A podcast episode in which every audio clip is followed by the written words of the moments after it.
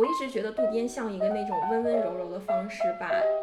读者推下悬崖的一个人。他特别喜欢写这些细节，是因为他觉得越把这个东西显细，这个事情就会显得越不真实。人物之间在最开始的一种状态，如何去奔向这样的一个结局？如果说它只是堆成这个性描写的话，那和 A V 又有什么区别呢？从头到尾，我我最在意的一点就是那个亚希子的子宫。我每当想起亚希子的子宫是如五花大绑一般的，就是缝的，最后只剩一点点，我不能想象这样的子宫怎么还可以孕育生命。如果是文学家，那渡边淳一也是文学家。不，渡边淳一那插穿是不止一点两点吧？就是为什么这本书让我看不下去？就真的就是我觉得这本书特别男性视角，更加印证了就是我是一个成功的男性，然后我的成功又多增加了一分。情感太外露的小说，就是让我觉得有一种那种 感觉。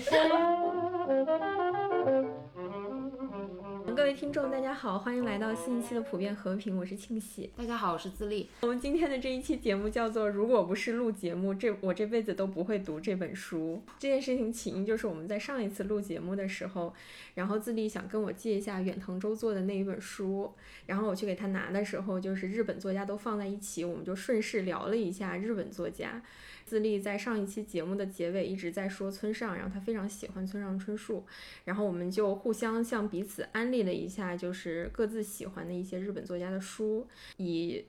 互相推荐、真诚推荐阅读的方式，然后就是开始了这件事情。这就是被选题逼出来的一个非常非常 random 的题目。对。后来我们两个人就彼此向对方推荐了两本自己觉得还不错的日本小说，然后 作为，而且我想说就是。不能，我们不能说我们在聊日本文学，真的有点。对对对对，就是对对，就是我们后来彼此给对方推荐的是，因为我一直没有太系统性的读过村上，然后自立向我推荐了两本，就精心挑选了两本日本小说，嗯，村上的小说，一本是《天黑以后》，然后一本是《海边的卡夫卡》。嗯嗯，然后我给自立也推荐了两本。对，一嗯，他推荐两本就是渡边淳一的。一本是最有名的《失乐园》，还有一本是《育乐园》。然后就是在一月份的时候，也是把这两本书，然后作为一个任务，然后把它读完，挺有意思的。我觉得你不给我推荐，我这辈子都不会读渡边淳一。就已经上来就已经需要拉架员了吗？你 不需要拉架，对，但是嗯。然后特别有趣的是，我们两个人在读这两本，分别读这两本书的过程当中，我们有过彼此就是简短的一些交流，然后大家都觉得阅读这两本书，然后阅读彼对方的安利的时候，是一件比较痛苦的事情。对，然后基本上整个阅读体验，至少对于我来说是边吐槽边进行完的。对我，我其实第一本书就是我第一本看的《失乐园》嘛，嗯，就是真的是就是觉得一度就是要要要放弃了，但是。但是《育乐园》OK 的，就是就是能很顺的读下去的。嗯，就是我们先从这两位作家开始聊起吧。嗯，首先我们想聊一聊，就是之前对这位作者的一个初印象的一个浅显的了解。我可是记得你怎么说村上春树。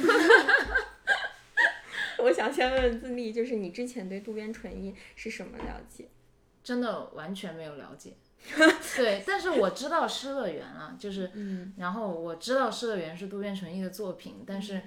说实话，《失乐园》是具体是讲什么呢？还有他写过什么样的书，我真的是完全不知道的。这是我第一次接触，就包括这个作家本人和和他的作品都是完完全全新的，对我来说。所以真的，如果你不给我推荐的话，我是不会去读。你你当时跟我拿拿出这两本书的时候，我还觉得挺有意思的，因为因为我真的不知道他写的是这种东西。我当时还觉得，哎，我还没有看过，就不知道渡边淳一是干嘛的，就听说还挺有名的，然后我觉得是应该看一看，然后嗯，就是就是跟我的跟我想象中那种有名的作家的感觉还是不是特别符合。我想说的是，就是我对渡边淳一也没有就是特别像你对村上那样那么嗯就是那样了解。我认识渡边淳一，然后我记得第一次接触渡边淳一的书也是一个非常巧合的一个情况，就是我当时是。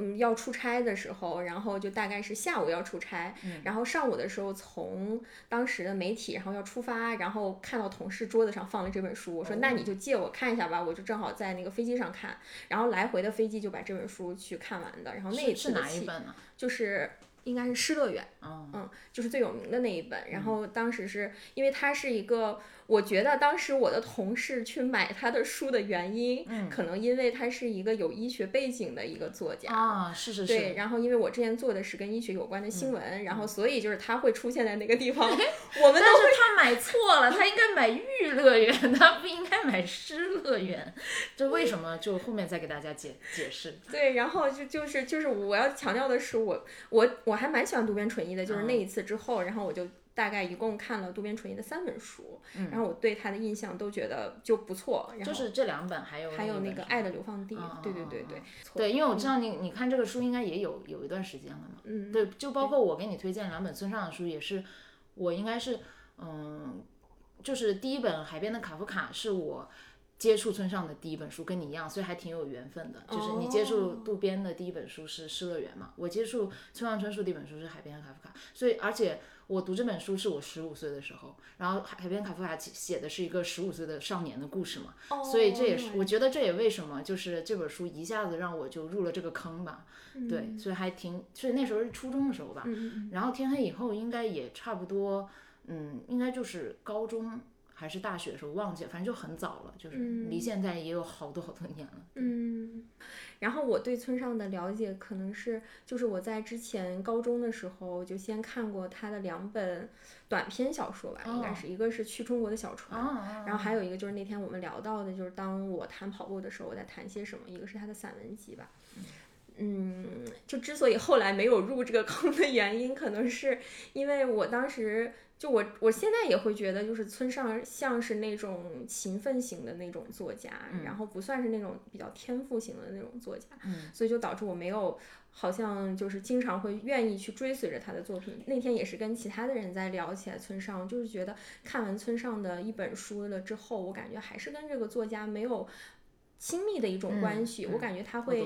有一些防御型的人格在。嗯嗯嗯，他没有太把自己带到那个作品里面去，这可能是我一直觉得我跟他没有很好的达成共情的一个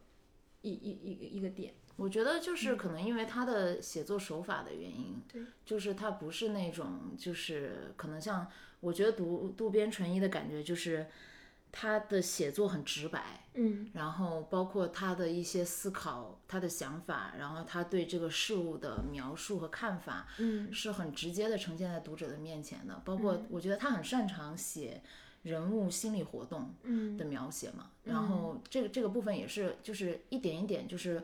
就是看我都展现在你面前，我就是这么想的。我觉得这是他的一个特色，然后。但村上春树就是不是这样的，嗯，就是他的书，而且特别到给你读的这两本书，也是属于他就是中期的两本比较代表性的作品，也是被认为在他的作品中稍微晦涩一些的作品，就是属于用了，就是他从这个两本书开始就开始频繁的使用隐喻，然后就是。就是，所以很多人对这两本书到底讲了什么有不同的解读，然后也有很多人去问村上说，你这两本书到底要写什么样的主题？包括就是日本的评评论界也对这些书有一些不同的解读吧。然后村上都觉得还挺有意思的，他就是他就是说，你们想怎么解读就怎么解读，就就我还挺喜欢你们就是有不同的看法的。他说我也不知道，我在写这本书的时候。我都不知道最后这本书的结局会是什么，就是他好像是这样一个，呃，写作方式吧。就从他的访谈里面，他有讲过嘛，就是他，他他写东西的时候，他是想，他就是他知道他要想写什么，他就开始写，然后，然后，但是他不知道这个故事最后会变成什么样，他是让这个故事带着他去走，然后，所以他说他的第一稿往往都不堪入目，因为可能会。会走到一个他都不知道的地方，然后他会反过来再修改好几稿才能才能差不多定型。就是虽然虽然我不是一个作家，我不是特别能亲身的去体验到什么叫就是让这个故事带着你走，然后这种写作的感受，但是我大概能理解他的意思。我觉得他其实一个挺，呃，怎么讲，就是他他特别的强调这个就是自由性、流动性和开放性吧，就是他的他的作品。不希望是呃有一个非常清晰的，然后就想要告诉你一个道理或者是一个主题的那种那种那种核心在里头。它它有一个内核，肯定是有的，这个是要抓读者的一个东西。但是但是这个故事的流向，然后然后包括就是读者怎么去解读它里面的各个意象，我觉得他特别希望是一个流动性的、开放性的吧。我觉得这也是为什么就就是。就是他的作品，就是有人喜欢，也有人很不喜欢。对。我觉得就是你刚才说的这个流动性和开放性，这可能是我 get 不到它的一个点。就我觉得，呃，一个作者在构筑一个故事的时候，嗯他当然就是是一定程度上的开放型的写作。可能就很多的作者都会觉得我没有把结局想好，怎么去写，然后怎么去构筑它，这个没有问题。但是我觉得村上给我给我个人的感觉就是他没有一个能力能够去控制住就是这样的一个故事的走向。就他中间会写写着写着。就是你刚才说的时候，我忽然就觉得恍然大悟，我自己也有这种感觉。就是我觉得他写的写的自己就有点忘记自己最先开始想要写什么，就是真的是在被那个故事带走。我觉得带走，OK，但是如果被带跑了的话，就整个会让读者会觉得阅读体验会差一些。这就是我可能，嗯，就是那天我也在自己在想，可能我。呃，之前比较喜欢读的这些小说，都是相对于有节奏感的，是有章法的一些。就是它在，嗯，比如说一个，就是嗯，从电影上来说，就可能是比较有剧作结构，它的展开，然后到后面的就是会有一个一个的小的。矛盾也好，然后小的冲突也好，然后就是构筑起来，会让就它会有一个一个小的钩子，然后一直钩子勾着你往往前面走，然后可能这就是我会喜欢的那种小说的方式。然后村上就给我感觉，他这个钩子出现会出现，嗯，但是什么时候出现我不知道。这不就是阅读的乐趣吗？它没有，就是就是充满了惊喜啊！我觉得渡边的小说就是就是太可预见了。对我来讲的话，就是像你说的，它它其实整个章牌，你你你，其实你看这两本小说都都是一样的，就是你看一遍目录，你就知道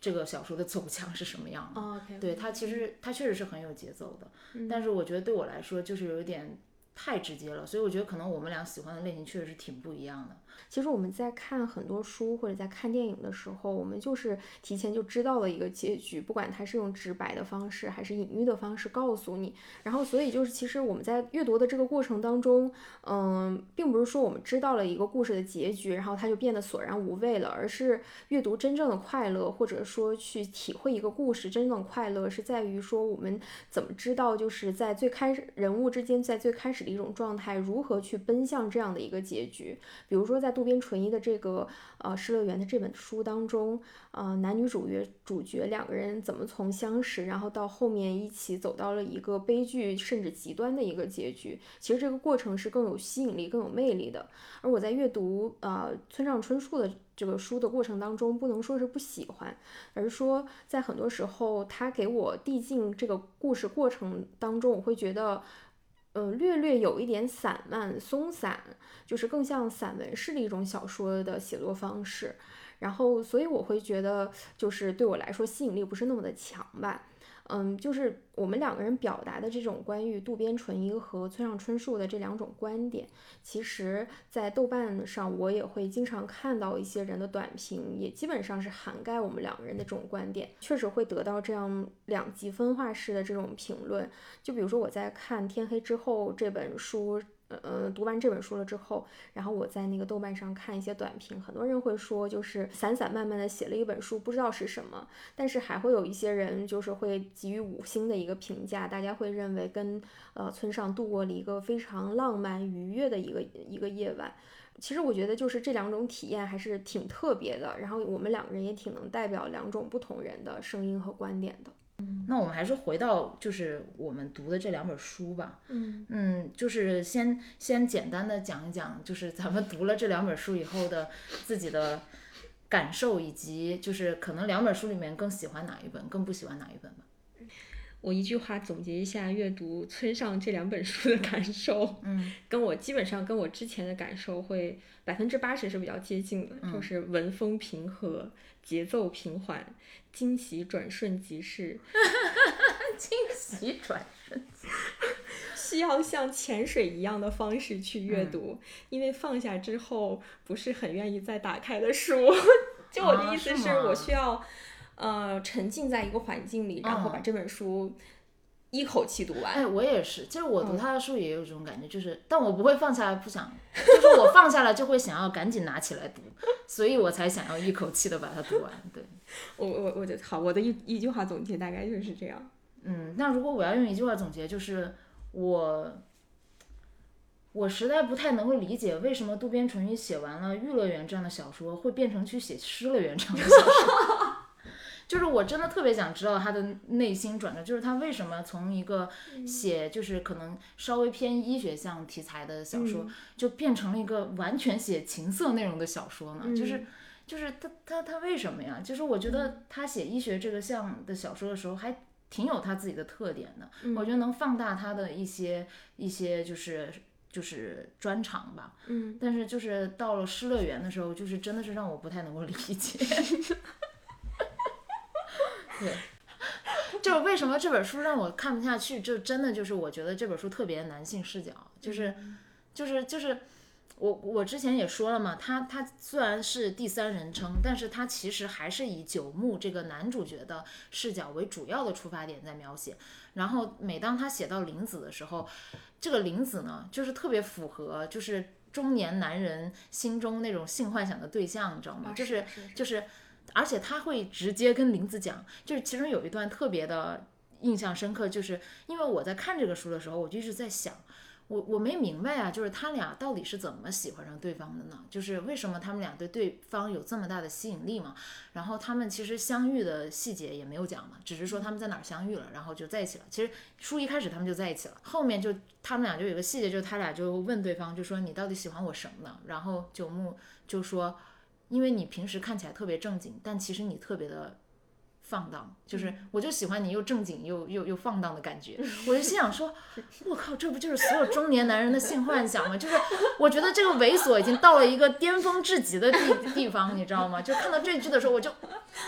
我要吐了，就是那种感觉。所以这这是让我觉得特别不适的，就是这本书里面就充斥着这种男性凝视的感觉，就是在他的那个性描写上面是尤其尤其的，就是。就是特别的明显嘛，就是他对林子的身体和林子的反应的描写，还有就是林子无论如何，就是这个九牧，就是不，我觉得这个九牧真的无论，首先啊，大家要知道这个九牧已经是五十多岁的男人了，就是 就是，我觉得林子有那个反应有一个，就是林子是三十八岁的女性吧，我觉得可能三十八女性就是可能性正在活跃的时候哈，然后这个九牧呢就是一个五十多岁的男人，然后他们俩在进行就是做爱的时候，这个总是会出现林子反复性高潮这样的就是情节出现，哦哦、对对对，然后让我觉得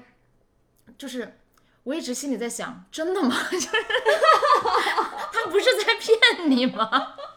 怪不得你刚才说为什么不像直接的 A 片就算了，真的就是给我一种 A 片的感觉，哦、你知道吗？就是一切一切切都朝着男性幻想中最那个的方向。因为九牧就是你会发现他的那个性爱描写里还有点不一样的，就是说他会写很多，就是说九牧很愿意为林子服务，到最后是他其实这个性张力。就是慢慢会变成林子占主导的，到最后九牧是有点被林子拖着走，嗯、就是林子最后就是想要想要还想要，然后九牧就是嗯觉得这个女性就一直在感叹女性真的身体很很奇妙啊，然后怎么怎么样，就是就是。它是有这样一个变化的，然后。其实，其实我感觉，其实这一点还是有一点意思在里头的，就是他其实是想写那个林子这个女性，就是她不仅是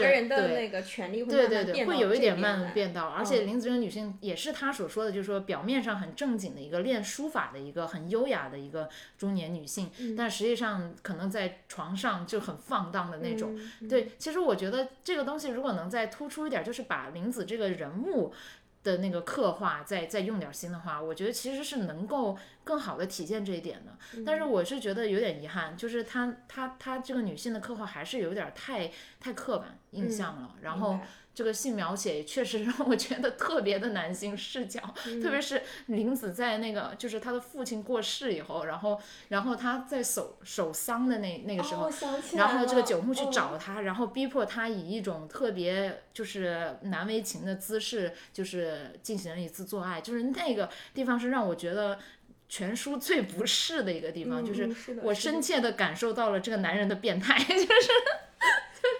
对，我哎，我觉得他这个确实是当时就是要表现这个男，是是是，我觉得有一点吧，就是他事后也觉得很那个啥，但是他就是控制不住什么的。而且我记得当时好像还描写了，就说九牧他后面还反反省，他反省是吧？他一直反省，就是他这个反省让我觉得更加恶心了，就是就是那种男人的那种虚伪，让我觉得更加恶心。然后你说这些，我对对对对，就其实这本书让我觉得有点看不下去，很大的原因是这个了，然后再加上就是其他之前说到的，然后 就是觉得这是我最想要吐槽的一个点。嗯确实就是，就就就你你，因为这我看完这本书已经很长时间，我基本上都有点忘了这个情节。你一说，我其实这些情节全是不是全回来？对 对对，就全 call back 了。现在感觉，而且我觉得可能是因为我当时看的时候没有真的没有什么女性视角，我 get 不到，我甚至不太知道就是成年男性的那他的权利会。被放的多大？因为我记得在这本书里，就是《失乐园》和《玉乐园》这两本书的那个男主角特别不一样，是挺对吧？就是《失乐园》是一个就是。非常有权利的一个中年的一个男性，五十多岁算是比较事业有成的一个对对，所以对他来说，就是女性似乎一直是一种玩物的一种存在。然后这个林子也确实是，就即使你优雅，即使你受过高等的教育，但是他没有工作，然后他在家里是他的她的丈夫在承担经济来源。对对，然后就是好像我记得她那本书里面还有写到，就是说一旦你就是林子变成我床上的一个猎物之后，然后我好像在某种程度上。更加印证了，就是我是一个成功的男性，然后我的成功又多增加了一分，然后就后面她慢慢变得这种权利就是在扭转的时候，就是你刚才说他他他。就是他在床上这种权力的扭转了之后，然后我就觉得是好像还蛮有意思的，然后就就就我我都忘了这个这这就是这一层的意思。是的，我觉得也符合符合他的人设嘛，毕竟他都五十多岁了，他他他不扭转也不行。对，然后《玉乐园》的那个书那本书里面的那个男主人公就完全是一个比较弱势的一个茅庐的一个小孩，对对对，而且就是。出家境出身也不太好，然后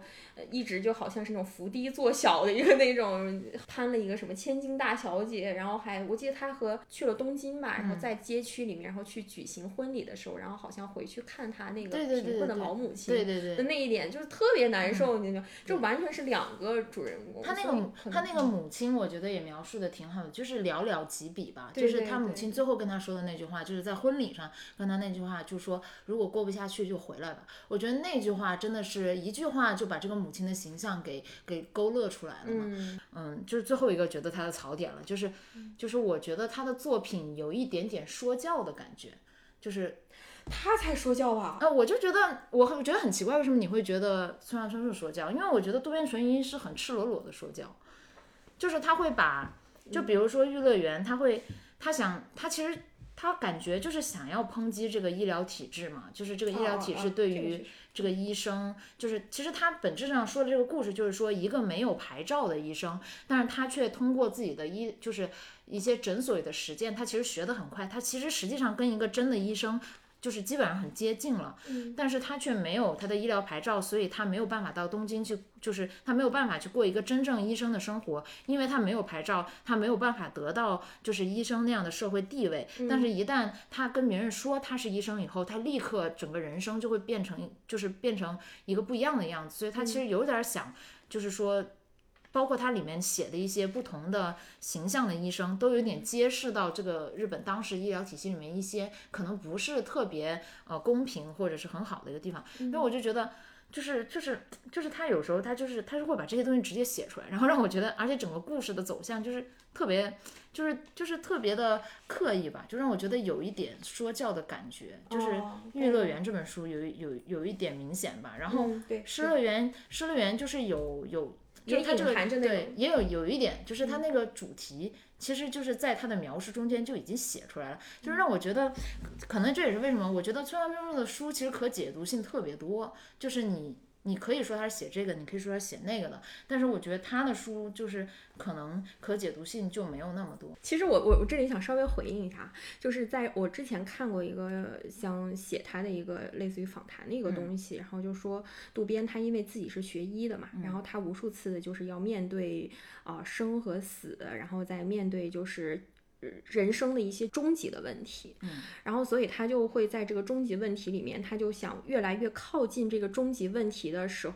的时候，然后他觉得是什么东西最能靠近这个终极问题？他觉得是性，在人面对本质的欲望和爱产生那种复杂的无法抉择的时候，他觉得是性可以代表就是。这这一方面，我觉得跟他医学生的背景，然后跟他之前医做医生的一些职业的经验，可能是有一些关系的。然后后面就是他的作品，呃，从《失乐园》这一本，然后就开始越来越写，就是他好像是《失乐园》是他的一个分水岭吧。然后就是开始从这个，然后开始就是去写这种终极欲念的这种 问题。嗯，这这倒是可以理解了。我觉得。探索这个问题应该还是蛮好的吧，可能不太喜欢 是他具体的一些 写作手法吧，让我读的真的是特别特别的难受。我不知道男性读者是不是读完以后觉得挺舒服的，但是作为一个女性读者，觉得感感觉有被冒犯到。嗯，我那天看到你豆瓣上写的那个。评论，但是我当时说实话，我当时看的时候，我好像那个时候我的就是这种女性的意识还没有非常强烈。然后我当时你可能再去看一遍，你就知道我什么意思了。对对对，然后所以你那天说的时候，我就想，哦，原来还有这样的一个视角。但是这种类型的这样的小说，我是拒绝和男性去交流的，因为我觉得他的视角肯定会跟女性的视角会完全不一样。就是那我们两个人就是在推荐的彼此推荐的这两本书里面，就是会更喜欢哪一本？嗯，自立你会更喜欢哪一本？那很显然就是《玉乐园》，因为我觉得《玉乐园》还是一本，就是就是情节还挺紧张的，然后呃，就是有有他自己特点的一个小说吧。然后嗯，确实，它它整个整个故事的安排是其实是充满张力的，甚至是充满了恐怖感的。虽然你你你可能就是读者会读这个书的时候特别想知道最后的结局嘛。然后，嗯，包括他的一些，就是他中间穿穿插的一些医学的那个小知识，我觉得也挺有意思的，嗯。然后，其实我觉得就是这两本书对比很很鲜明的一个点在于，就是就是《玉玉乐园》的这本书，它其实是很，我觉得它整个安排上是比较复杂的，就是它对人物的描写就跟那个《失乐园》不太一样，可能因为《失乐园》它主要还是聚焦男女主角的那个。情感，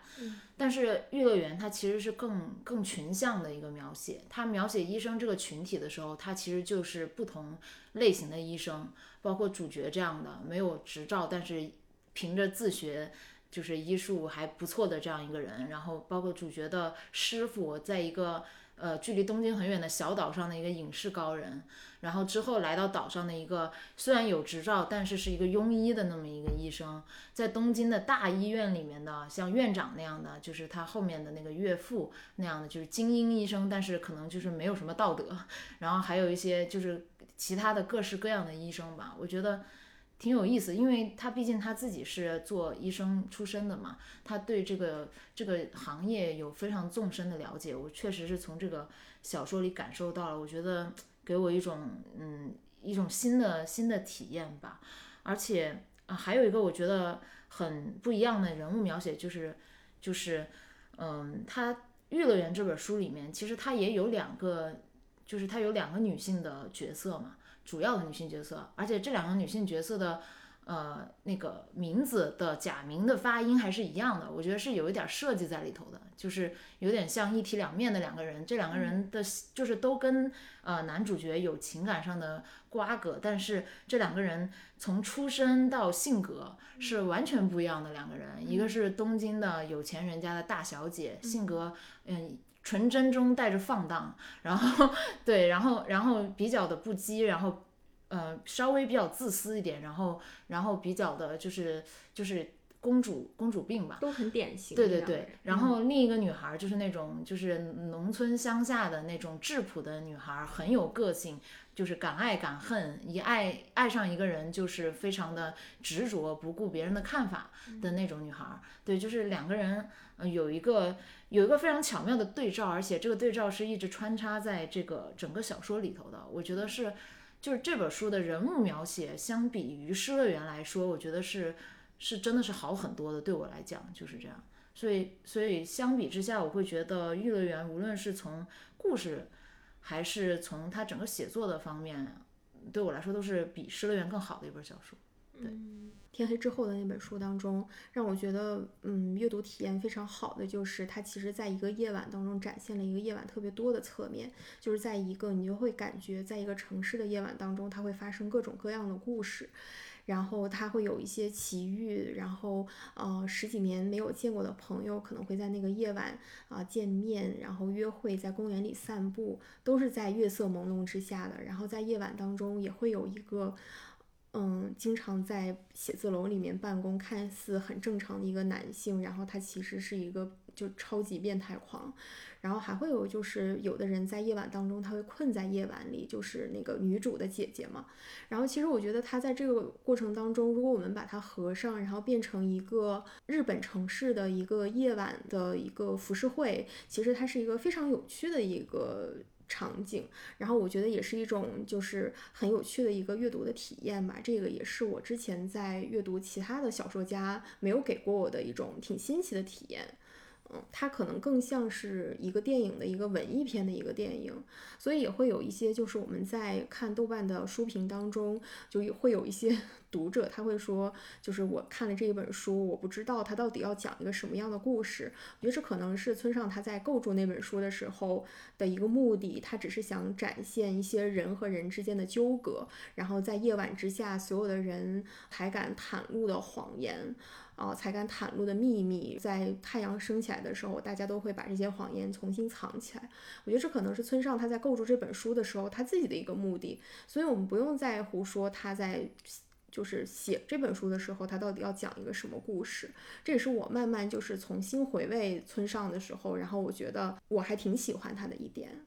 嗯，至于就是海边的卡夫卡的那一本书，我特别认同你说的那一点，就是他会在里面加一些奇幻的一些色彩，比如说他经常会跟猫去对话，然后还有一个就是一个男孩和一个乌鸦，他们两个人之间的关系其实是有点像男生那个十五岁的那个少年，然后和那个乌鸦，他们两个人之间是一种彼此依靠和。或者说是这个男生在十五岁的时候，一个青春期的一个精神寄托，他自己幻想出来的一个精神寄托。然后我在后面试图去理解乌鸦的这个角色的时候，我更倾向于就是说，把他这是男这个男孩成长过程当中他给自己想象出来的一个伙伴。就是他在极度孤单的时候，其实我们在很多时候，呃，极度就是小朋友在极度孤单的时候，会给自己想象出来一个这样的伙伴。比如说，在我在看西班牙的那本，就是一个女作家她写的小手的那本书当中，就是有一个小女孩，然后她在，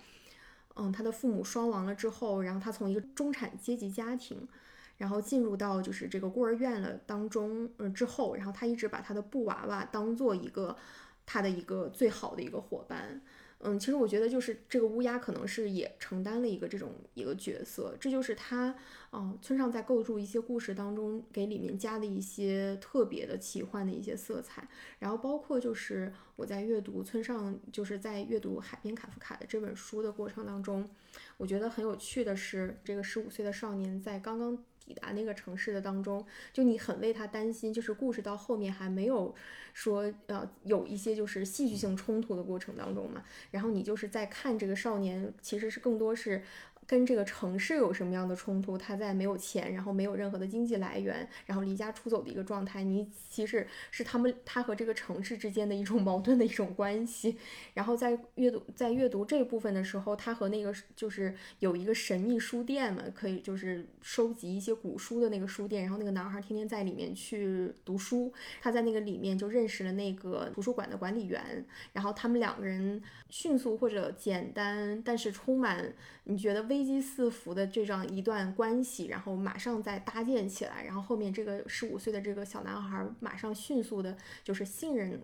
就是开始信任这个男的图书管理员嘛，然后随后到了那个林中的那个小屋，就是后面的故事才慢慢打开。其实，在这个过程当中，村上也是用一种慢吞吞的语气，然后向我们在传达这种隐秘的危险。然后这个危险，它并不是通过一种极古典的一种方式，就是传递给我们的，而是通过一种就是缓慢书写的这种方式传递给我们的。我觉得这种也是让我觉得阅读这本书当中挺有趣的一个体验。我觉得《失乐园》这本这本书还是有一个我喜欢的点的，就是就是虽然我从一开始就觉得这个故事就是特别的老套，就是那种就是那种就是日本人最喜欢看的那种。不伦，然后然后追求所谓爱的极致，然后最后就，而且他他从一开始就告诉我们这两个人殉情死了，然后我就不明白，那我为什么还要看这本书呢？就一点悬念都没有。但是但是到最后就是结尾处，就是等到他们死了以后，他的那个手法是说有一个尸检的报告嘛，就是我觉得他那个没有那个尸检报告，我会觉得这本书。真的挺烂的，但是那个尸检报告我觉得反而还提升了一下，因为我觉得他那个手法挺有意思的，仿佛一下子把人从从他们那个情感升华的那种有点似梦似幻的东西里面拉回了一个特别冰冷的现实。其实你们俩死了以后，无非就是两具就是因为死亡过久而僵硬的两具分不开的尸体而已，没有就仿佛就是有一种。就是有一种讽刺的感觉，就是他们想要那样的那种极致的死法，其实是希望两个人就是在永不分离的那种状态之下，就是一起达到一个。嗯，就是终点一个最好的极致吧。但是其实最后其实是世人看到的，他们俩只是两具冰冷的尸体，而且是因为僵硬了分不开的那种尸体。嗯，对。然后就感觉跟他们的那种，就是他们想要描绘的那个乐园的感觉，是形成了一个特别强烈的对比。然后而且这个到最后这个尸检报告是把这个这个小说有一种。就是戛然而止啊，不是那种就是悠长的意境的那种结尾啊，就是那种戛然而止的结尾。我觉得，就是我觉得是这个小说里面我可能是唯一让我觉得还就是挺喜欢那个点。然后《玉乐园》，我觉得有挺多挺喜欢的点。我想回应一下，就是你刚才说你喜欢这一点，这可能也是我，就是这也是我觉得我非常。我不觉得它是一个情色小说，然后对它是情色小说本身，但是我并不耻于说我向我的朋友推荐这本书，嗯，就因为我觉得他在这个小说里面一直在讨论的就是跟性有关的这件事情，就是他们两个人的感情就是从此开始，然后最后也是被性这件事情吞噬掉他们两个人的感情，就是其实他无限的放大，就说性在人性当中的这种，好像在。在他的小说里面，在他的人物关系里面，他们两个人的情感一直是在被跟性的过程是在博弈的。他们有点去分不清，到底我们两个人之间是感情，还是我们两个人之间是纯纯纯粹的欲念。然后我就会，然后刚才你说到就是结尾的这个地方，就是他们两个人最后喝了那个红酒嘛，嗯嗯，然后后来就一起死掉。毒药的红酒。对，然后他们两个人一起用这种决绝的方式，就无论是他们两个人，呃，是对。这一就是他们两个人之间的这个感情的一种，就是告别也好，或者是解脱也好，我觉得就是他想写的是两个人之间，无论之间有多么复杂的这种纠葛，还有复杂的这种情绪，然后他都会反映了一种因果报应的一一种，就是会有因到果的这样的一个结局。然后另外就是。还有就是你刚才说到，就是在外界看来，这不过是两具就是在一起的尸体而已。但是他们两个人之间经过的这种内心的这种缠斗，其实很久很久。就我觉得这可能是我比较喜欢就是渡边淳一的这种呃原因，就是他会把现实之外的东西，把人心就是无法去言说的这种内心的东西，然后会写出来，然后甚至是。他把一部分写在水面之上，然后另外一大部分就是冰山露出来一角，然后大部分都是在水面之下的那一部分，他写的非常非常的淋漓尽致。嗯，可能是我会喜欢他的一个点。对，但是其实这反而是我觉得他没有做好的地方，就是这本书里面，因为因为我觉得他对这两个人的就是描写吧，就是他有大量的性描写嘛，但是但是其实我不是特别能够从他的性描写中间。就是体会到对这个情感和主题的推动，我觉得需要更复杂的笔触，就是不光是对于他们两人每一次性爱的描写，还有就是包括他们两个人各自所处的这个就是社会环境和家庭环境，他身边的人，然后就是其实有就是两个人之所以做出这样的决定，我觉得是很多因素的作用的，但是我我觉得他们并没有把这个事情写的让我觉得很。很幸福，我是觉得他给我的感觉是我我当然能体会到，就是他这个文章想要讲什么，但是让我觉得是他硬生生的把这个故事掰到了这个方向上，就是让我觉得中间缺少特别多的呃，就是一些复杂的描写去铺陈这个事情吧，就让我觉得人物的动机我也不是特别能够理解。就是我理解他想要说的人物的动机是什么，但是我我觉得他的人物没有表现出来这样的动机。我觉得为什么没有表现出来，是因为他对这两个人物。呃，本身的描写以及就是他身边所属环境的描写，让在我看来是有所缺乏的。嗯，就是我想说一下，就是你刚才说的失乐园的那一那一点嘛，就是你觉得可能这个人物会太扁平，他的很多动机不是很清晰。嗯，我觉得在那一本书里面，呃，给我感觉就是渡边淳一在通过无数的性描写，想去让大家就是重复的这种性的描写，他就想把这些东西都堆在一起，然后证实就是。这两个人物是被性吞噬掉的，他们的人性是在性之下的一个东西，就是他现在性是放在第一位的，他被这种欲念所吞噬掉。那个人那个时候是失智的。这两个人面对这些的时候，就你所说的他们的社会身份、他们的家庭、他们的工作、现实种种种种，那个时候在他的人性里面，在他个人里面，就这些东西全都被放在了后面。然后这个性这件事情，还有就是人。最本质的这种欲望在被无限的放大，然后渡边淳一在通过一次一次的性的这种描写，然后去放大这个东西，放大他们被吞噬的，就是被吞噬这个东西。然后最后我们也看到，就是两个主人公因为被性所吞噬，被自己的欲望吞噬，然后没有去，就是你说他自律也好，然后你说他就是应该做一个社会型。在在社会当中做社会行一些行为也好，就是他其实是付出了自己应有的代价。然后我觉得渡边是想通过，就是在写他俩，就是因为放大自己的欲念，然后付出了自己的代价。我就觉得其实这样的主题在日本的无论是小说还是呃就是影视作品里面，其实特别多。嗯。但是我就是觉得他这个写的方式，就是如果说他只是堆成这个性描写的话，嗯，那和 A V 又有什么区别呢？就是我不是很理解，就是我觉得他需要文学手法和一些写作上的安排去升华他这个主题。就是说我能隐约的感受到他是想要写这个主题的，但是我就是觉得他没呈现出来，反而使这个小说有一种流俗的感觉，这是我觉得挺遗憾的一个地方。就是我觉得他可以在嗯这个方面做得更好吧。那我觉得《育乐园》里面，就是我觉得他那个医学描写的地方，让我觉得很有意思，就是。就是他，他为这本书很巧妙的营造了一个恐怖的感觉，就是不，特别是给我印象最深刻的就是从头到尾，我我最在意的一点就是那个亚西子的子宫，就是他说把他把那个那个人的子宫，他当时不是太害怕了，他也没做过那个手术，然后他就。他最后不知道怎么结尾，他就随便一缝嘛。他说他他出现了好多次一模一样的描写，说我每当想起亚西子的子宫是如五花大绑一般的，就是缝的最后只剩一点点，我不能想象这样的子宫怎么还可以孕育生命。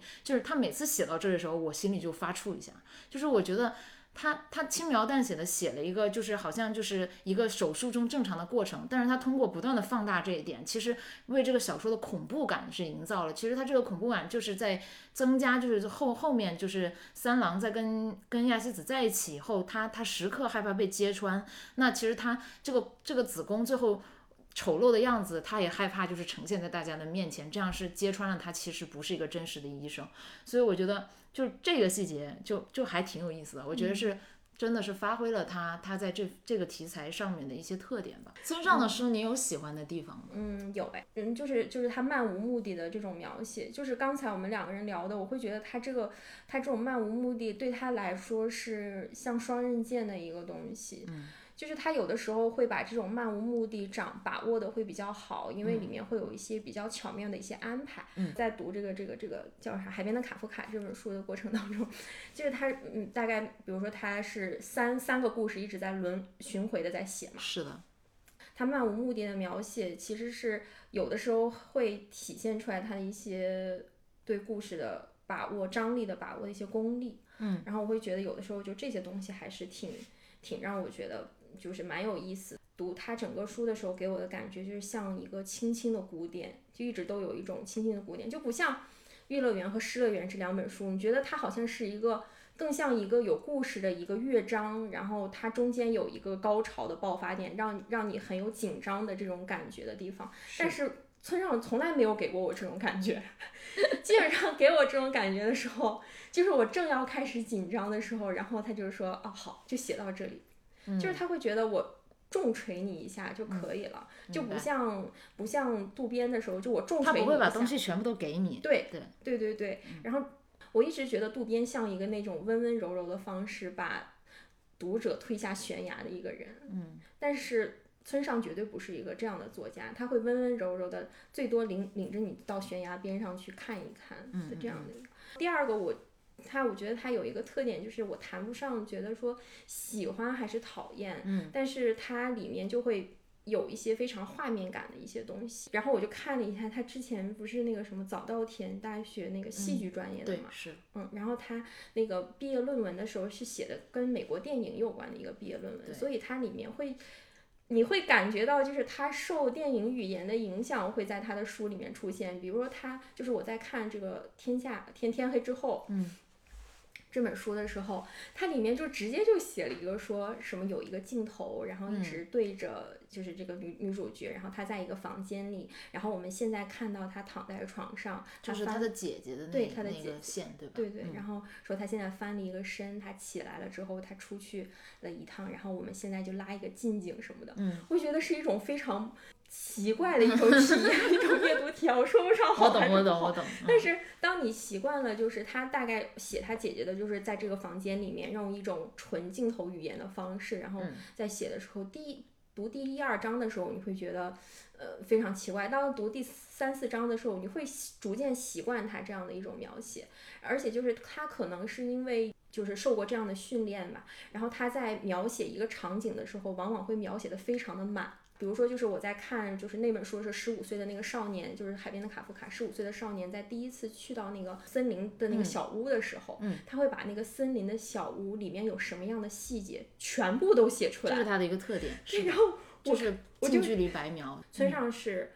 只要出现，我就告诉你这个里面有什么，然后让我就觉得他在我面前是一点一点的把他们都画出来、速写出来。对对，这是我觉得他挺有意思的一个点，至少在我之前读的作者里面没有这样。关于这个，我倒还是有一点信息可以提供，就是我之前看过一个他的访谈，他有提到这一点。我之前看他的作品的时候，也有这种感觉，就是他好像喜欢，就是把把所有的东西都细节都描写出来嘛，包括特别是那个 EQ 八四里面那个人物开始做菜，然后就是拿了一些什么材料，然后开始做，就是所有这些材料，他就什么什么什么三明治啊，什么呃蔬菜啊这些，他都会写出来嘛。然后然后我后来看到一篇访谈，就是他有讲到这个点，他说。嗯，他特别喜欢写这些细节，是因为他觉得越把这个东西写的细，这个事情就会显得越不真实。他想要营造那种就是现实中的不真实感。然后，因为他的他的所有的作品都是在现实和非现实的中间地带游走的，就是他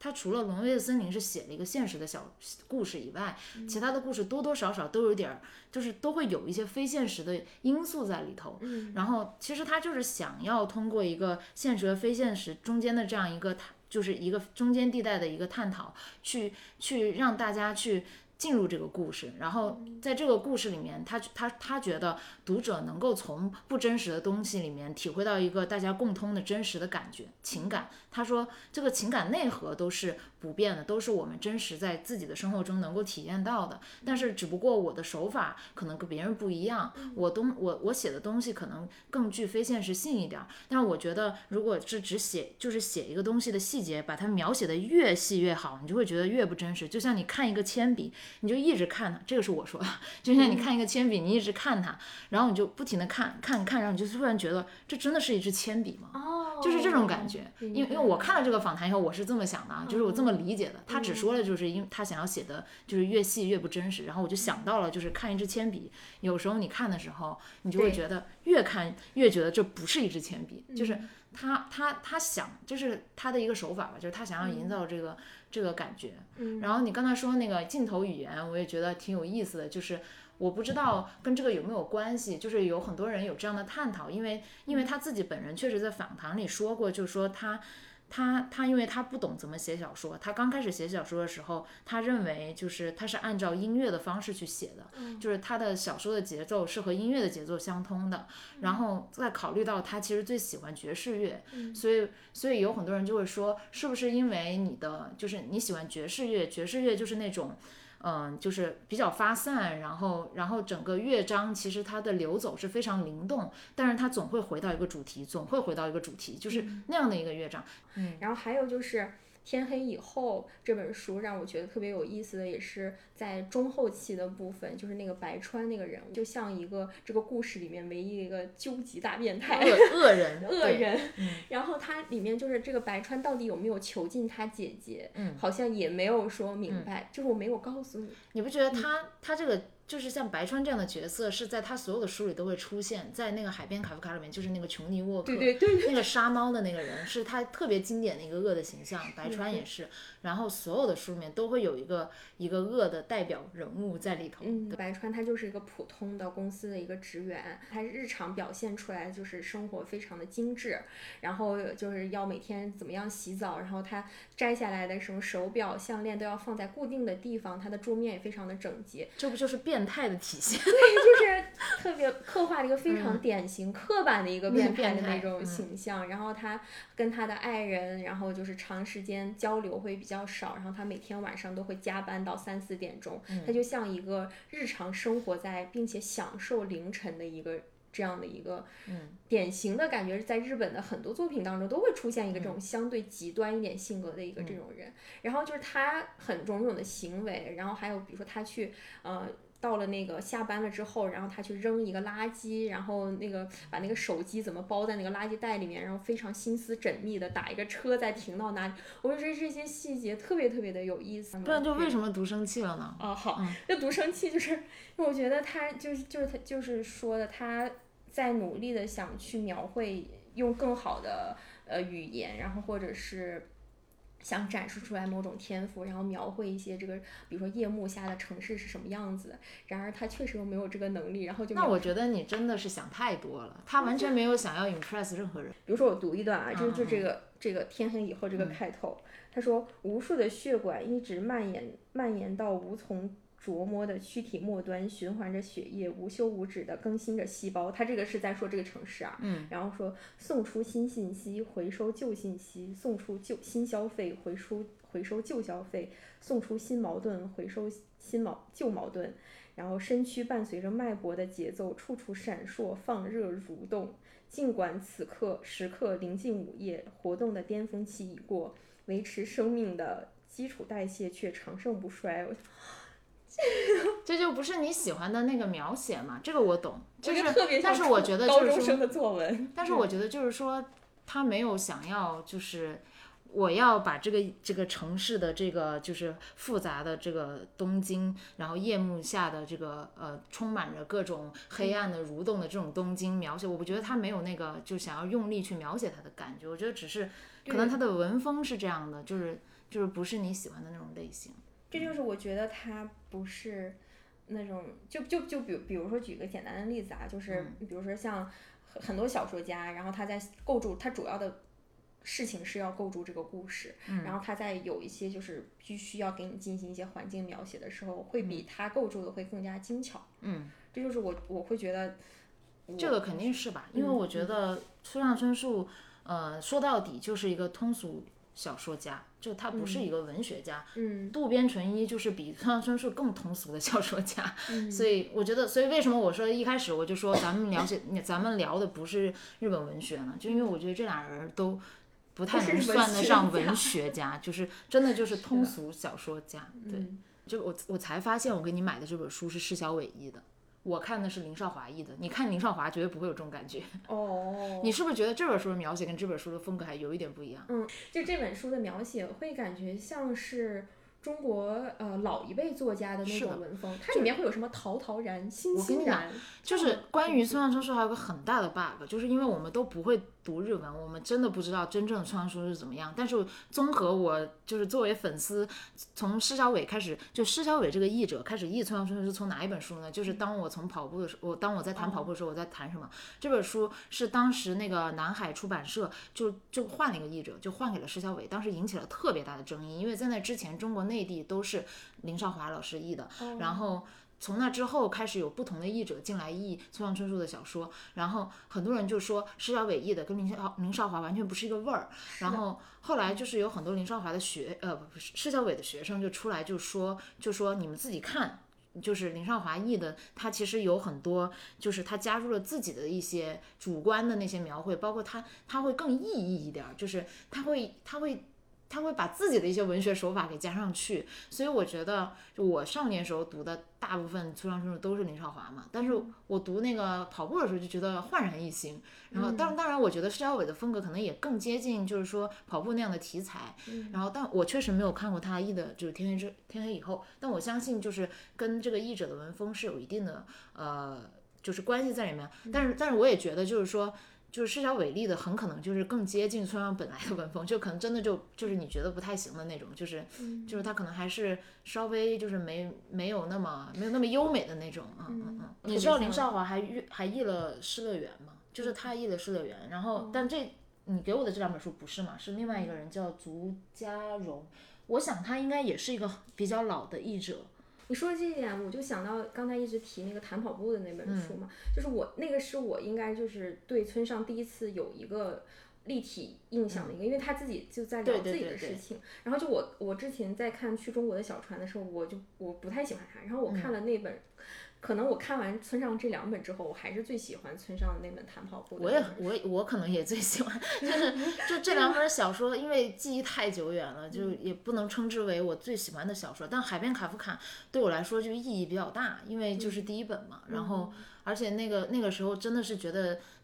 真的是有有有有心灵的触碰到。所以每每在我看到他说，就是当我读到访谈里，他他说到就是说，嗯，虽然我写的很非现实，但是我觉得那个情感内核是你我都能共通的时候，我就是觉得这本书是让我体会到这一点了。就是可能因为在十五岁的那个那个当口，我也是一个就是就是稍微有点中二的那样一个一个一个小孩儿，然后然后对于未来的一些事情又很迷茫，然后信息就。包括不论是性也好，无论是和亲子关系也好，就这些东西都都都有一些张力在里头吧。然后我觉得，我觉我自己的感觉就是《海边卡夫卡》很像一本就是成长小说，就是一种成长寓言的感觉，就是可能跟其他人的成长寓言不太一样，但是但是确实有有那个意思在里头，就是。这是我对他一种就特别私人化的那种感觉，所以当时给你推荐，我第一个想到就是说《海边卡夫卡》，因为我觉得是对我来说意义挺大的一本书。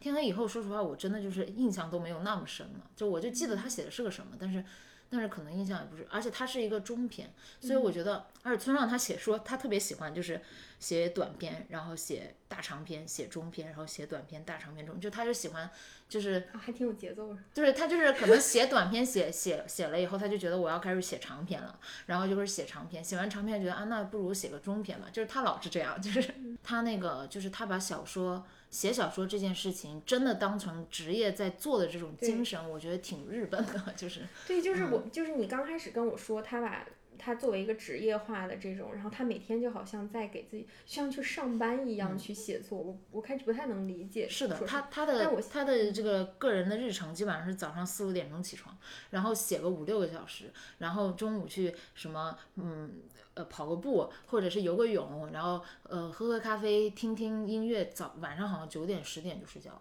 他就就是在他写小说的那个时间段里，他可能。那你之后还会再读村上的书吗？嗯，我觉得我会。你会啊？对，而且但是我会。那我还挺惊讶，因为你都不想读了。但是我必须要说一点，就是我可能我这里还写了，就是我可能会在有大块的时间的时候去读它。哎，那我可以给你推荐一些好读一点，然后就是不不太一样的。我觉得，我觉得它还是有不太一样的书的。嗯嗯，就我觉得。就是这这一次通过读村上，我觉得是我是特别需要，就别人就是在所有的故事里面就需要有那种重锤的那种。什么叫重锤？就就是有那种特别明确的那种节奏感的那种那种东西。然后就是读村上，反而找回了一种就更沉浸式的一种体验，其实是蛮难得的一个东西。我觉得是我没有给他打什么两星什么的，我就觉得是三星的。说实话，我读完渡边的《玉乐园》，确实也对他有改观的。读，因为我是先读的《失乐园》嘛，读完真的是有一种，我居然还要再读一本他的书，我真的是不能想象。然后还好你跟我说那个《娱乐园》，给我看一本就是跟《失乐园》不一样题材的。然后我看了以后，我发现这个作家还，嗯，就是还还不错，就是没有我想的。就是如果说他的书都是失乐园那样，我真的是我我我真的是不太喜欢。但是如果说再让我读一本跟《娱乐园》这种题材的，我还是愿意读的。嗯，我觉得可能是。还有就是我对村上有一个感受，就是之前我一直觉得，就我读就是读跑步，就是他谈跑步的那，我不觉得他像一个作家，或者说他跟我印象中的作家不太一样，我会觉得他像一个编辑部的一个老编辑，他不是一个。才子那种，对对对对对。然后我就觉得他，我读他跑步的那本书的时候，我就觉得是一个文笔很娴熟，然后写了多年、从事了多年文字工作的一个老编辑。对，是是那个。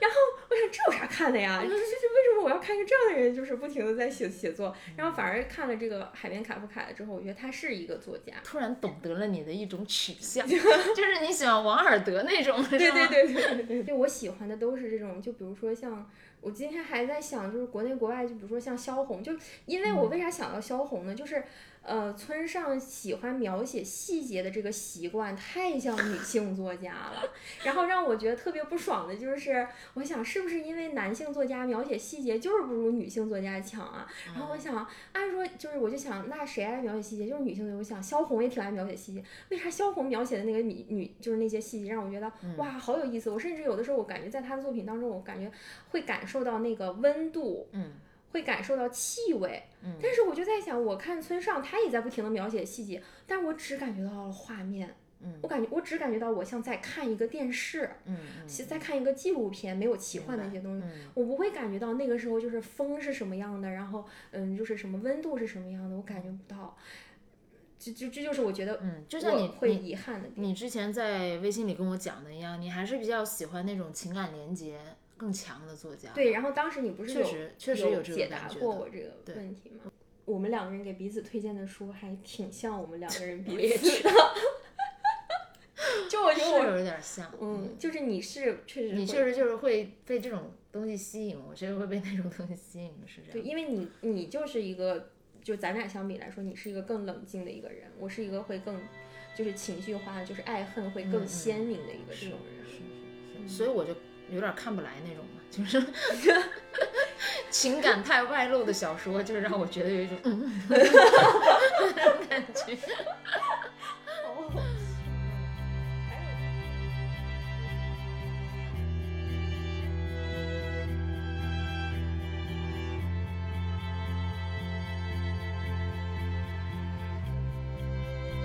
感谢大家的收听。如果你喜欢我们，欢迎关注同名微信号和官方微博“普遍和平 ”（Universal Peace）。我们会在上面分享本期节目的文字以及节目中提到的书影音。你也可以在喜马拉雅、网易云音乐、小宇宙等多个平台上找到我们。我们下期再见。